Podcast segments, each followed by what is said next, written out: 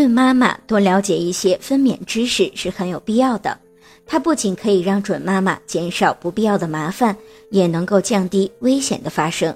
那么，该选择怎样的分娩方式，也是孕妈妈担心的问题。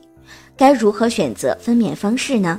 准妈妈是否选择剖腹产，还需要考虑其他的因素。如果准妈妈骨盆狭窄，或者骨盆腔肿瘤阻碍产道，或者出现产前出血、未前置胎盘或者胎盘早期剥离，属于高龄产妇。在这种情况下，一般建议孕妈妈选择剖腹产。剖腹产手术容易使肠道受刺激，而导致肠道功能受到抑制，肠道蠕动减慢，肠腔内有积气，因此手术后应该尽早排气。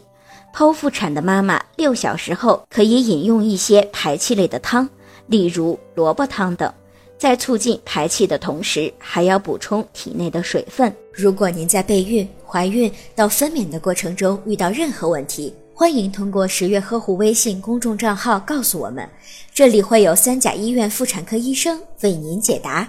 十月呵护，期待与您下期见面。